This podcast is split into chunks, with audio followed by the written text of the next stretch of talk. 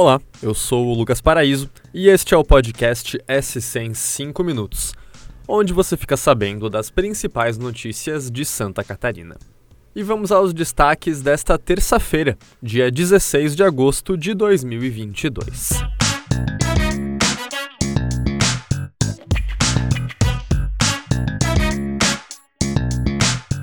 A campanha eleitoral de 2022 começou oficialmente hoje e com isso, a ANSC promoveu o primeiro debate entre os candidatos ao governo de Santa Catarina.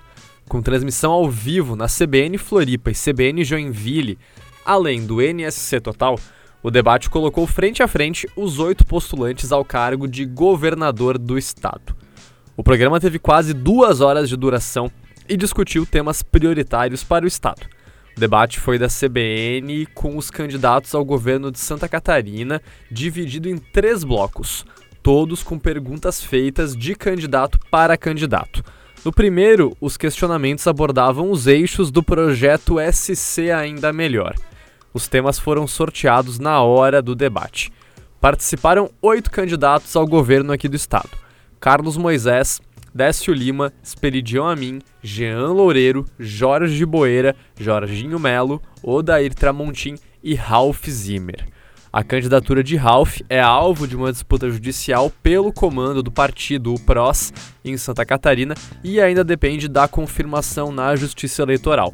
Todos os outros já estão confirmados.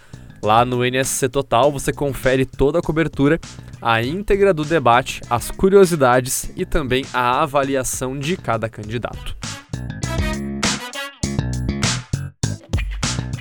Em Florianópolis, a proprietária de uma creche particular e uma professora que trabalhava no local foram denunciadas à justiça pela suposta prática de uma série de crimes contra as crianças que frequentavam a escola, localizada no bairro Capoeiras. O Ministério Público ingressou com a ação penal no domingo. Entre as condutas apontadas no processo estão castigos físicos e psicológicos impostos aos alunos. Tapas, xingamentos, puxões de orelha, banhos frios e reclusão em uma sala escura seriam algumas das ações supostamente praticadas. E uma operação nacional da Polícia Federal cumpriu oito mandados de busca e apreensão contra o grupo suspeito de invadir sistemas do Ministério da Saúde e outros órgãos do governo federal. Aqui em Santa Catarina, a operação ocorreu em Joinville, com o cumprimento de pelo menos um dos mandados.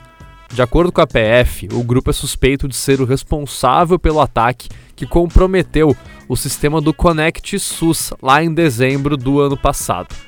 Além aqui de Santa Catarina, há mandados cumpridos na Paraíba, Minas Gerais e Paraná. De acordo com a polícia, os suspeitos integram uma organização criminosa transnacional dedicada à prática de crimes dessa natureza, visando entidades públicas e privadas no Brasil, Estados Unidos, Portugal e Colômbia. Agora olha só essa novidade. Blumenau vai testar um sistema de aluguel de patinetes elétricos durante a Oktoberfest, marcada aí para o período entre os dias 5 e 23 de outubro. Pontos para locação e retirada dos patinetes serão instalados em locais da região central que vão concentrar grande fluxo de turistas e moradores. Essa proposta ela está inserida num plano de sustentabilidade da Oktoberfest de Blumenau, que pretende, entre outros pontos, zerar as emissões de carbono da festa em até 5 anos. E tem um grupo de sortudos comemorando muito aqui em Santa Catarina hoje, hein?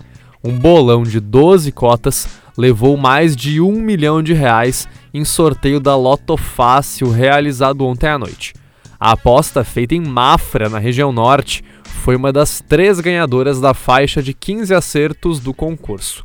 E esse mesmo bolão ainda levou mais 22 mil reais na faixa dos 14 acertos, porque eles fizeram uma aposta com 16 números. Haja sorte, hein? E por hoje é isso. Esse foi o SC em 5 minutos, o podcast do NSC Total publicado de segunda a sexta-feira. A produção é minha, Lucas Paraíso, A edição de som é de Luísa Lobo e a coordenação de Carolina Marasco. Essas e outras notícias você confere lá em nsctotal.com.br.